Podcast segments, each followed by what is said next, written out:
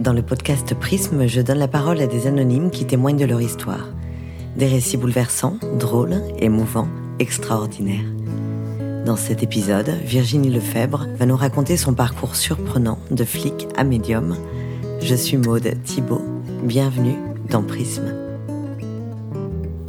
Je m'appelle Virginie Lefebvre, j'ai 40 ans, je suis médium. J'ai été policière avant d'être médium. Ma médiumnité a commencé lorsque j'étais toute petite. Déjà à l'âge de 5 ans, j'ai commencé à voir euh, des défunts. Alors évidemment, à cet âge-là, euh, on pas parlait pas forcément de médiumnité, mais j'ai commencé à voir des entités. Je me rappelle de cette image euh, comme une crise en fait de somnambulisme. Je me suis trouvée réveillée debout au bout de mon lit à voir plein de personnes de lumière. L'image que j'ai, tu sais, les petits, les lucioles, on, voit tous les, les lucioles. Eh bien, en fait, j'avais cette image, mais de personnes adultes, vivantes, grandes, comme, comme, comme nos parents, quand tu es une petite fille de 5 ans. J'étais entourée, en fait, pour moi, de lucioles. Et euh, je me suis trouvée donc réveillée, entourée de ces formes. Et là, je me suis mise en fait à crier, à appeler ma mère. Donc, est arrivée, du moment où elle a allumé la lumière, tout s'est arrêté en sachant que j'étais réveillée, puisque je me souviens me trouver au bout de mon lit, debout en fait entre le, le, mur et le, et le lit, et j'étais réveillée. Lorsque je les voyais, j'étais réveillée. Donc on peut pas parler de cauchemar, dans le sens où je me souviens de cette gêne, en me disant mais je vais tomber, je suis entre mon, mon lit et le mur, mais, mais qu'est-ce que je fais? J'ai peur, pourquoi je suis debout? Et toutes ces personnes en fait autour de moi. Donc là, ça a été, bah, pour une petite fille de 5 ans, ça a été, je dirais, traumatisant oui et non puisqu'aujourd'hui j'en ai encore le souvenir aujourd'hui ça me fait rire mais à l'époque oui c'était euh, c'était un peu euh, un peu paniquant quand même pour ma mère, pour mes parents à cette époque-là, c'est un cauchemar.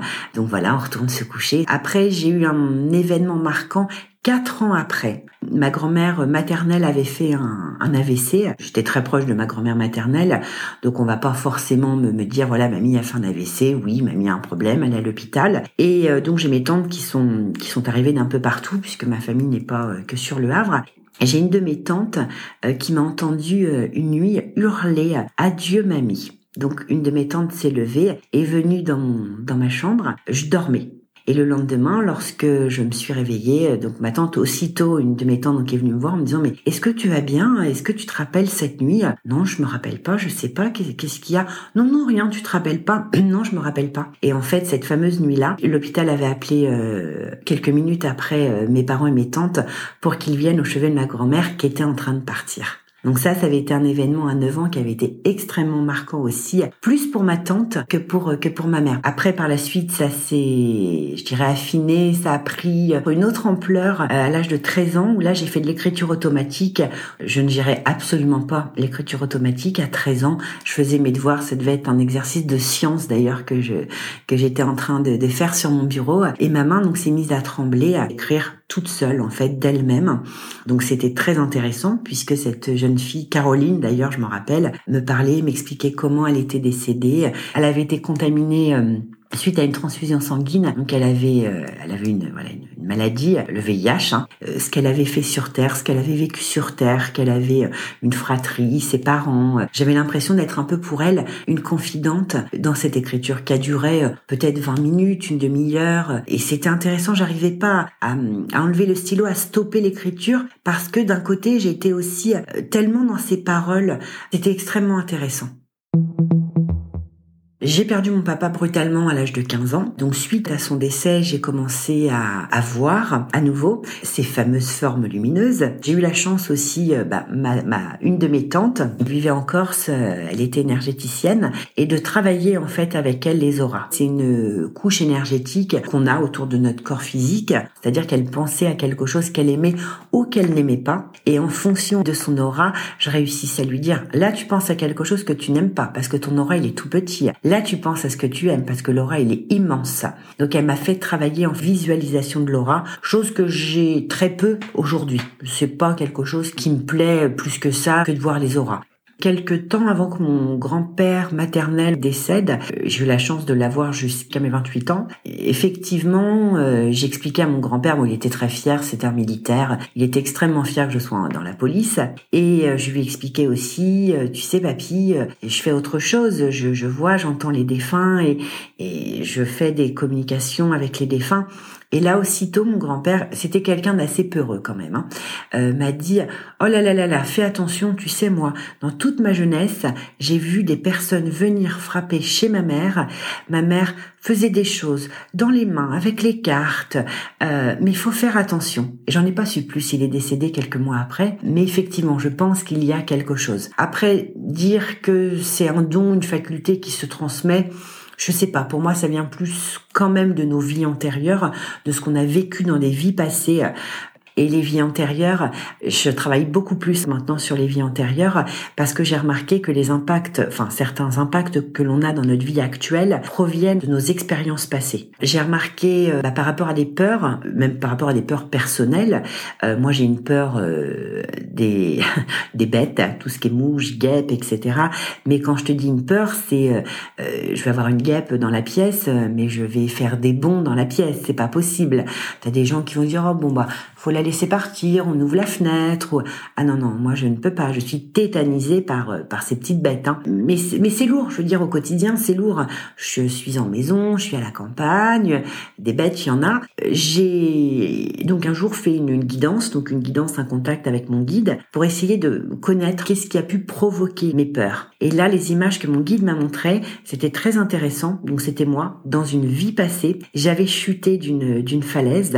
J'étais, je n'étais pas décédée en fait de ma chute puisque j'étais euh, euh, sur de sur de la pierre. Je me faisais tout simplement dévorer par des oiseaux, par tout un tas de bêtes. Donc je me suis euh, après par la suite dirigée un peu plus sur les vies antérieures, même de mes consultants. Ça permet de découvrir pas mal de choses un coup que, que, que, tu as reçu dans une vie antérieure, dans cette vie-là, donc du coup ton corps physique en fait va marquer justement euh, quelque chose euh, suite à un impact que tu as reçu, ton corps est marqué et effectivement ton ton âme a cette information, donc du coup voilà tu vas renaître avec cette tâche à tel endroit. Ce qui m'a fait penser, ce qui m'a fait revenir un petit peu sur ce que j'ai pu euh, sur ce que j'ai pu dire, sur ce que j'ai pu écrire, c'est aussi suite à des consultants hein, qui se sont présentés en m'expliquant écoutez, voilà, j'ai appris que vous travaillez un peu sur les vies antérieures, donc ça m'a permis de faire pas mal de régressions karmiques et d'avoir mais des choses extraordinaires sur des sur des régressions karmiques. Hein.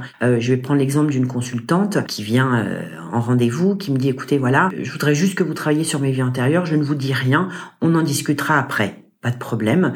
On rentre euh, en contact en fait avec son avec son guide. Son guide me montre qu'elle a été homme dans une vie passée, qu'elle était artiste peintre dans une vie passée. Cette femme, elle euh, malheureusement elle est tombée dans l'autodestruction, dans tout ce qui était alcool. Elle s'était fait voler ses œuvres euh, par un autre homme. Et donc je passe les détails hein, de sa de, de, de, sa vie passée. Et cette femme euh, donc se met à pleurer et me dit écoutez faut que je vous explique, je suis artiste peintre. Euh, dans cette vie-là, j'ai un problème d'alcool, ce qu'on va appeler l'alcool mondain. C'est quelque chose qui me bouffe la vie au quotidien. J'ai eu un gros problème avec un responsable d'une, galerie qui voulait me voler, tout simplement. Donc il fallait qu'elle revive quelque chose avec lui dans cette vie-là. Il fallait qu'elle ferme quelque chose, qu'elle stoppe un lien karmique.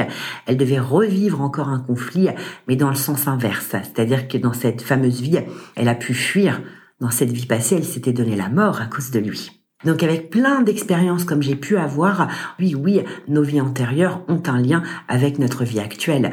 On, revient, je dirais, sur Terre pour modifier des choses. On a tous des choses à comprendre.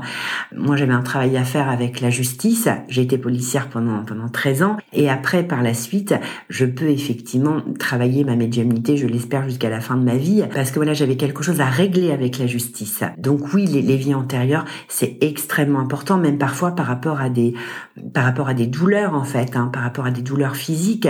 Dans une vie passée, moi j'ai eu le cas de personnes qui ont été handicapées dans des vies passées. Dans cette vie-là, ils ne le sont plus, mais en contrepartie, ils vont avoir de gros problèmes au niveau au niveau de leur dos, des gros problèmes d'hernie, des problèmes d'arthrodèse, enfin tout un tas de choses. Ils vont pas comprendre pourquoi.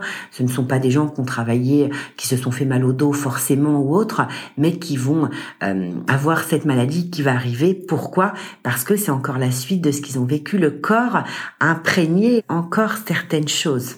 Donc oui, les vies antérieures, j'ai cheminé, j'ai évolué depuis mon premier livre. Et les vies antérieures, j'en suis, j'en suis certaine, il y a, il y a des, des, choses extrêmement importantes à, à comprendre. Hmm. J'avais un petit garçon de quelques mois, donc il fallait absolument que je trouve du travail. Pour qui, pourquoi? Bon bah, j'ai été guidée, hein, tout simplement. J'ai réussi à trouver ce travail avec une une facilité, une rapidité en quelques jours. Euh, ok, euh, je suis prise. Enfin, ça a été euh, hallucinant, mais hallucinant, c'était un, tournant de ma vie. Il fallait que j'aille dans ce chemin en fait de justice.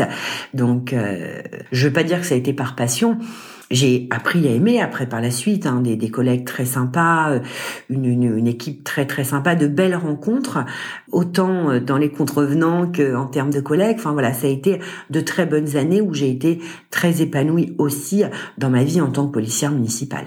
Lorsque j'arrivais au travail, je partais du principe que j'avais pas, je ne voulais pas tricher, c'est-à-dire que mon don médiumnique ne devait pas m'aider à quoi que ce soit. Et très souvent, euh, avant ma prise de service, lorsque je me changeais, je me disais toujours bon bah là je suis nôtre, là je joue un rôle. J'ai eu la chance de retomber en fait, euh, on va dire dedans, lors de une, de mes voisines qui savait que je faisais un petit peu les cartes pour pour moi, pour des copines. Elle m'avait dit écoute, j'ai une soirée avec plein d'amis, j'aimerais beaucoup que tu sois là. Elle euh, devait être 6 6 8 elles ont fait une soirée et donc elles m'ont convié. Donc c'est parti en soirée voyance. Et à partir de là, de fil en aiguille, elles en ont parlé à un tel, qu'en ont parlé à un tel. Et depuis, ça ne s'est jamais arrêté. En faisant les cartes à ce moment-là, euh, ma clairaudience et ma clairvoyance, je développais ma clairaudience et ma clairvoyance. Donc il fallait que je, il fallait que je reprenne ce côté spirituel à ce moment-là. C'était, c'était extrêmement intéressant. Je n'étais pas autant dans la médiumnité, je faisais de la voyance, j'avais de la clairaudience et de la clairvoyance. La médiumnité, le contact avec les défunts, lui a quand même commencé, euh, je dirais plus dans mes plus dans mes 30 ans, ben, grâce à la voyance. Hein.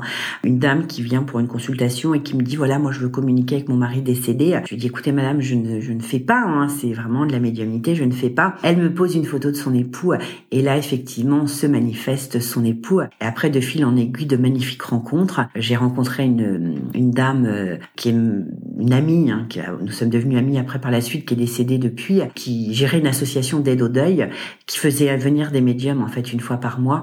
Grâce à elle, voilà, j'ai pu travailler ma médiumnité par le biais de la clairaudience et de la clairvoyance. En médiumnité, moi, je vais hausser mon taux vibratoire. Les défunts vont descendre la vibration de leur âme, et c'est ce qui va nous permettre de pouvoir nous connecter. Les défunts donc utilisent mes cinq canaux. Je vais entendre, pas aussi clairement que je t'entends toi. C'est sur un de temps qui est beaucoup plus court et je vais voir, mais je vais voir vraiment par euh, par flash. Hein. C'est pas en continu. Hein. Les défunts vont montrer quelques petits détails physiques ou de leur vie, comme le déroulé d'un film. Tu vois que je vais avoir devant les yeux, ou alors ils vont m'emmener dans un lieu, euh, un peu comme une vue aérienne où je vais je vais survoler, si je puis dire, le le, le lieu. C'est de cette manière que ça se que ça se passe. C'est pas aussi clair que l'échange que je peux avoir avec toi.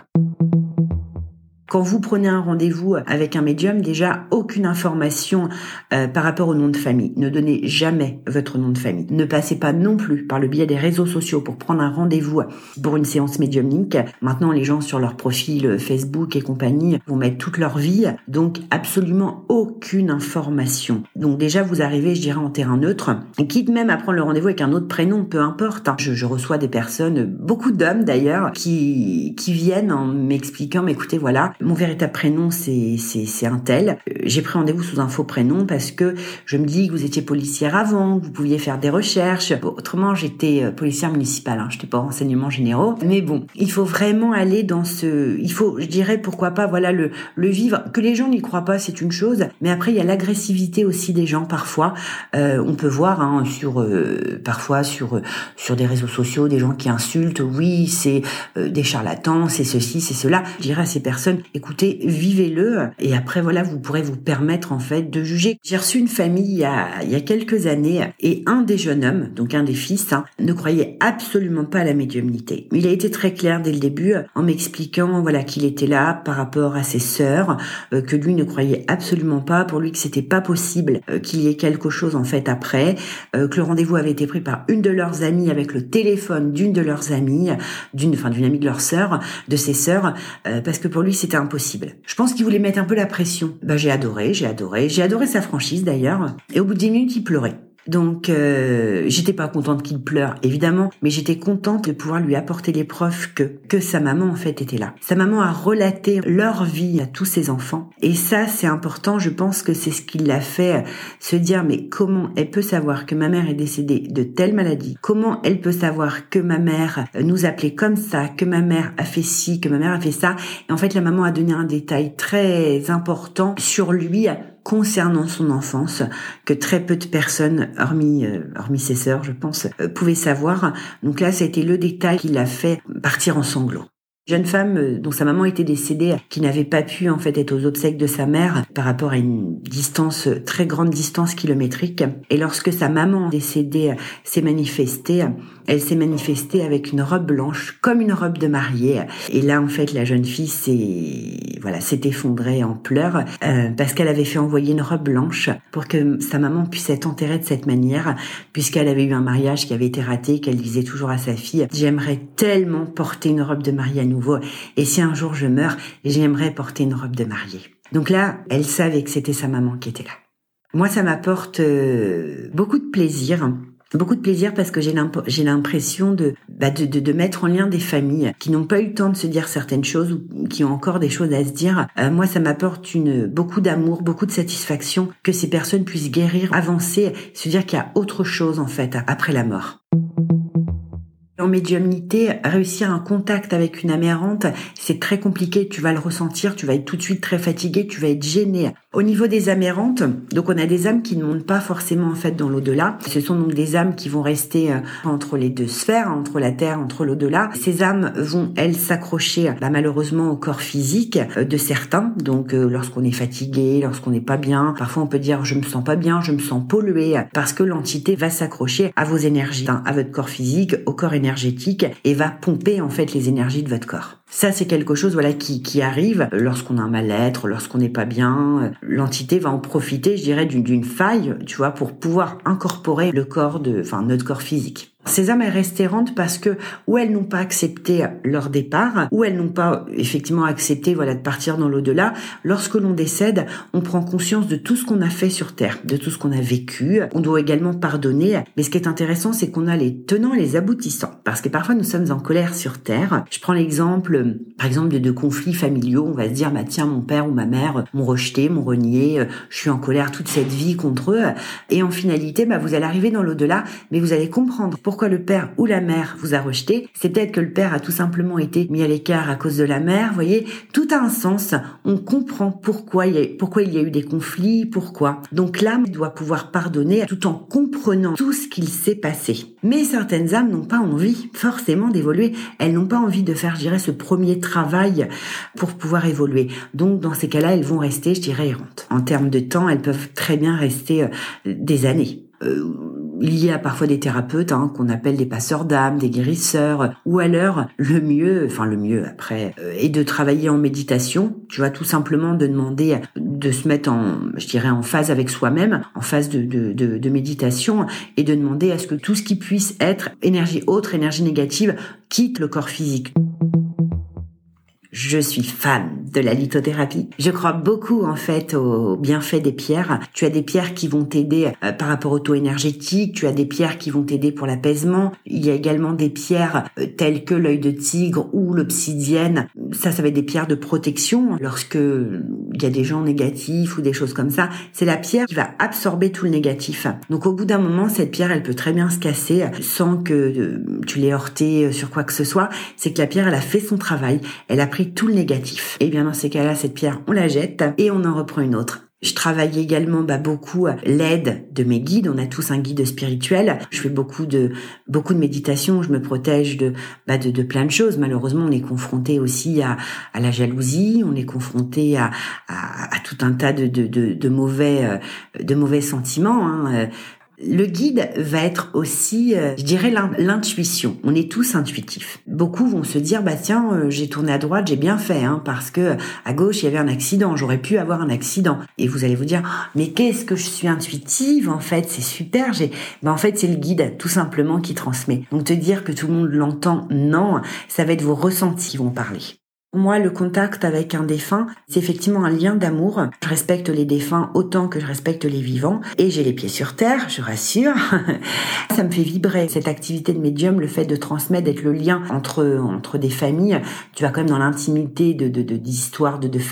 Enfin, pour moi, c'est quelque chose qui est extrêmement important. Oui, et ça me rend pleinement heureuse. On répand de l'amour, euh, ou non, hein, puisque parfois, il y a aussi des, des, des histoires. Euh, tout n'est pas rose. Hein, tous les contacts sont pas non plus forcément rose. Tu as parfois des, des personnes qui vont se faire engueuler euh, parce que parce qu'ils dépensent trop à aller mettre des, des fleurs sur les tombes, alors que euh, tu as des défunts qui, souvent des mamans, hein, souvent, hein, qui, souvent des mamans qui vont aller dire, oh mais stop, hein, tu dépenses trop là, ça suffit. Hein. Je préférais que tu mettes l'argent dans autre chose. Mais en tout cas, ce, ce cet échange, enfin cet amour pour moi, il est important de, de répandre l'amour de cette façon, il est important. On se réincarne sur Terre, pourquoi? Pour pouvoir s'améliorer. Donc on devrait être en mesure de, de, faire attention à tout, à nos mots, à nos, à nos paroles, à nos, à nos manières de, de, de nous exprimer, de vivre. On, on, vit sur Terre pour pouvoir justement s'améliorer. Donc oui, euh, si on est dans, le, dans du négatif, oui, on paiera plus tard, puisqu'on devra travailler dessus. Quelqu'un euh, qui, qui, a eu une vie, euh, enfin qui a une vie euh, qui est extrêmement impatient, enfin qui est stressé, qui est ceci, qui est cela, devra se réincarner pour travailler justement la patience. Enfin, on nous met, je dis pas qu'on nous met à rude épreuve, mais on doit travailler, on doit tous travailler quelque chose. Donc à nous d'être le, le, le, plus positif possible. Je dis pas non plus de tendre la joue à chaque fois, mais je veux dire de faire un effort quand même, d'être dans des sentiments positifs, dans des sentiments de, de compassion dans des sentiments d'amour. Ça, c'est important d'être sur terre. Je dis pas à tous on doit être des saints ou des saintes, mais en tout cas, nous, d'y mettre d'une autre et d'apporter le plus de positif possible. Pour éviter de se, de devoir se réincarner éternellement, puisqu'à un moment donné, on n'est plus obligé de se réincarner. Euh, et dans ces cas-là, on va être guide spirituel. À un moment donné, on aura vécu, en fait, toutes nos vies. On n'aura plus besoin de travailler sur quoi que ce soit. Certains le disent. On a tous autour de nous euh, quelqu'un qui nous a dit, oh là là, j'ai perdu ou ma grand-mère ou telle personne, mais c'était une sainte, cette femme, d'une gentillesse, on a tous entendu ça. Bah, quelque part, ils ont peut-être raison, parce que cette fameuse personne, euh, cette fameuse âme, elle ne devra peut-être pas se réincarner sur Terre parce qu'elle a été tout simplement positive j'ai eu ce besoin d'aller voir un magnétiseur extrêmement réputé dans ma région pour lui poser la question, de lui demander si véritablement j'étais médium ou pas. Et donc j'ai mon fils qui avait eu un petit souci de verrue, donc je l'avais emmené et j'en ai profité pour pouvoir demander euh, si oui ou non ce magnétiseur me, me savait médium ou pas. Il a pris ma main, il m'a dit effectivement vous serez médium, vous irez loin, vous apporterez beaucoup en fait aux autres. Et depuis voilà, ce magnétiseur fait partie de, de mes meilleurs amis. La veille de mes séances médiumniques, c'est extrêmement fatigant. Le jour d'une séance médiumnique publique, c'est extrêmement fatigant. Quand tu vas en salle, il y a 100, 150 personnes. Tu te dis au niveau des entités, il y en a autant, hein, même plus. Mais je dirais qu'après, ça se gère. Tu as plusieurs défunts qui sont là. Bah, je veux dire, tu communiques en tant que médium. Euh, ok, tu leur demandes voilà, de stopper. Attendez, je termine le contact avec telle personne. Je vais venir à vous après. Enfin voilà, t'es un peu obligé de mettre de l'ordre quand même lors d'une séance médiumnique publique dans ta connexion en fait avec les défunts. Très souvent, les premiers que je vais faire euh, dans mes séances médiumniques, c'est des défunts qui vont s'annoncer avec leur prénom, avec vraiment une anecdote particulière. Là, une de mes dernières séances médiumniques, j'ai deux petites dames décédées euh, qui se sont présentées en donnant leur prénom. Alors, je sais plus, hein, je vais te dire Jeanne et Thérèse. Euh, nous sommes Jeanne et Thérèse ensemble de la même famille, les deux grands-mères. Et donc je donne et j'ai une dame qui lève la main, c'est ma grand-mère maternelle, c'est ma grand-mère paternelle. Tu vois, elles se sont manifestées de cette manière ensemble parce qu'elles voulaient absolument en fait transmettre quelque chose à leur petite fille qui était venue en séance. Donc les défunts vont donner quand même des petits détails pour que tu puisses faire vite entre guillemets les entendre, vite transmettre l'information. Les défunts c'est ce qu'ils veulent en fait aussi. Souvent, euh, les défunts reviennent sur euh, ce qu'ils ont vécu sur Terre pour que les familles puissent les reconnaître. Ça déjà, ça apaise la famille euh, de, de, savoir certaines circonstances de décès. après, ils vont beaucoup parler de ce qui s'est passé depuis leur décès, des naissances, des décès. Nous avons accueilli un tel, ou il y a eu la naissance de tel enfant, ou pour dire voilà, on continue de voir encore ce qui se passe. La voyance n'est pas ce que j'aime par-dessus par-dessus tout, mais je prends plaisir lorsque j'en ai à faire de la voyance maintenant parce que j'en fais moins. Je fais pratiquement que de la médiumnité, que des séances médiumniques, mais le fait d'avoir moins de voyance, eh bien maintenant j'apprécie. Parfois, je vais faire les cartes, mais je vais aussi beaucoup travailler en séance, en voyance médiumnique. J'ai la chance de pouvoir me connecter à des guides qui vont me donner pas mal d'informations sur l'avenir par les flashs. Et ça, ça permet d'apporter une précision beaucoup plus qu'un tarot ou qu'un oracle où tu vas faire un tirage en disant, moi là, je vois la signature. Ouais, signature de quoi? On signe tous quelque chose tous les jours dans notre vie. En, en clairaudience ou en clairvoyance, il va y avoir un petit détail qui va faire que. Tout est écrit, nos chemins effectivement sont écrits. Après les petits chemins que l'on va prendre, on peut toujours modifier en fait les choses. Tu vois par exemple, si j'ai une, personne qui vient me voir pour une séance de voyance, qui va me dire bah, est-ce que je vais avoir mon examen, je vois l'échec en fait à l'examen, bah, il aura peut-être pas l'échec parce que si lui décide suite à cette séance justement de réviser ou d'être un maximum voilà dans le dans les révisions, je veux changer mon destin, je veux, eh bien il changera peut-être ou pas son destin. On peut parfois modifier des choses, mais les grandes lignes effectivement sont écrites. C'est la mort, c'est les rencontres aussi, euh, les rencontres affectives importantes, notre travail, quel chemin professionnel on va prendre. Oui, ça, ce sont effectivement les grandes lignes. On a des, des, des, choses, des personnes à retrouver en fait sur Terre. On a des choses à, on a des choses à vivre. Tout le monde n'est pas épanoui dans son travail, ça j'en ai pleinement conscience. Après, je dirais, euh, il va falloir aussi mettre en place des choses positives. Ces personnes qui sont effectivement dans un boulot pourri, quand on marre, qui vibrent plus du tout dans leur environnement professionnel, à eux d'essayer de trouver qu'est-ce qui va les épanouir. Est-ce que ça va être sur un plan euh, sur un plan amical, enfin avec avec leurs amis? Est-ce que ça va être dans un environnement sportif par rapport justement à des loisirs? À eux de pouvoir en s'épanouissant avec autre chose. Ça, c'est important. De prendre conscience, en fait, des choses pour pouvoir justement s'épanouir. Ça, c'est, ça, c'est important, extrêmement important. En médiumnité, euh, le contact va être dans ma langue. Je vais comprendre la totalité de, du message du défunt, même s'il ne parlait pas français. Et parfois, c'est drôle parce que ça m'est arrivé avec des, des, des défunts étrangers qu'ils donnent de petites informations dans leur langue. Je parle anglais, euh, espagnol scolaire, hein, euh, pas plus, pas plus. Hein. Et, et parfois, certaines langues, effectivement, que je ne pouvais pas connaître, ils vont donner quelques petits mots, tu vois, pour dire, ok, je suis là. Ou, ça a été le mot amour euh, maman, enfin vraiment dans des langues, un dialecte en plus africain. Je me rappelle de cette femme africaine décédée qui avait donné un petit mot juste pour que sa famille en fait, tu vois, puisse comprendre. Parfois les défunts, euh, les défunts, les vivants pardon viennent avec des photos. Moi ça va me permettre si tu veux de canaliser parce que si tu te connectes à un consultant, tu peux très bien avoir le grand-père, l'arrière-grand-père et le, les personnes viennent pour telle ou telle personne. Donc moi ça va me permettre d'envoyer des pensées d'amour à tel défunt, par exemple à leur père ou à leur mère, euh, et de pas avoir forcément le grand-père ou l'arrière-grand-père en fait qui se présente. Je dirais que je vais à l'essentiel, mais parfois j'ai des consultants qui viennent sans photo et qui me disent bah écoutez qui veut bon bah dans ces cas-là voilà on va avoir bah, plusieurs défunts de la famille ou pas qui va se qui va se manifester. Mais avec une photo, j'aime bien parce qu'on va je dirais directement dans l'amour. C'est pas vraiment un appel parce que si le défunt il veut venir, il vient. Euh, si je peux pas l'avoir, le défunt, je, je ne l'ai pas. Ça, ça m'est déjà arrivé. Hein. J'ai reçu une, famille qui avait fait des kilomètres et des kilomètres pour venir discuter avec leur fille décédée et malheureusement, elle n'était pas présente en, médiumnité. Peut-être parce que je ne lui convenais pas. Tu sais, c'est comme, euh, ici sur Terre, on a le feeling où on l'a pas avec les personnes. Et ben en médiumnité avec les défunts, c'est pareil. Ils ont le feeling où ils ne l'ont pas en fait avec le médium. Hein. Et je pense que cette jeune fille préfère préférais plus passer par un canal masculin qu'un canal euh, féminin. Donc euh, je n'ai pas pu communiquer avec elle. J'étais évidemment euh, bah, triste, j'étais dans le regret, mais voilà, je suis pas une menteuse et j'ai dit à la famille, je suis désolée, je lui correspond pas. Enfin, allez voir plus un médium masculin si vous en avez un dans votre entourage, mais elle veut pas passer par moi et, et je suis désolée quoi. Donc ils font de la route, ils attendent le, le contact avec leur enfant et c'est difficile hein, parce que les gens passent dans des séances par euh, par beaucoup de phases. Euh, tu as la phase euh, bah, de pleurs hein, parce que bah voilà hein, l'émotionnel il est tout de suite mis à rude épreuve. Donc c'est difficile, mais je dirais j'essaie d'être dans la bienveillance justement et dans l'amour. Déjà de, voilà de, de, leur dire ok si vous voulez pleurer pleurez allez-y, mais ça va pas couper mon contact. Donc si tu veux je, je vais je vais très peu voir ou entendre les personnes pleurer parce que moi je suis dans je suis dans ma connexion. Et après, les mots de leurs défunts euh, vont les apaiser aussi beaucoup. Ça les, ça les a aidés à comprendre euh, qu'il y avait quelque chose après, que leurs euh, parents, enfin voilà, leurs proches étaient bien. Et ça, c'est important. Euh, j'ai la chance, moi, de faire des conférences médiumniques un petit peu partout en France. Donc, je bouge dans toutes les villes, dans les, dans les associations d'aide au deuil.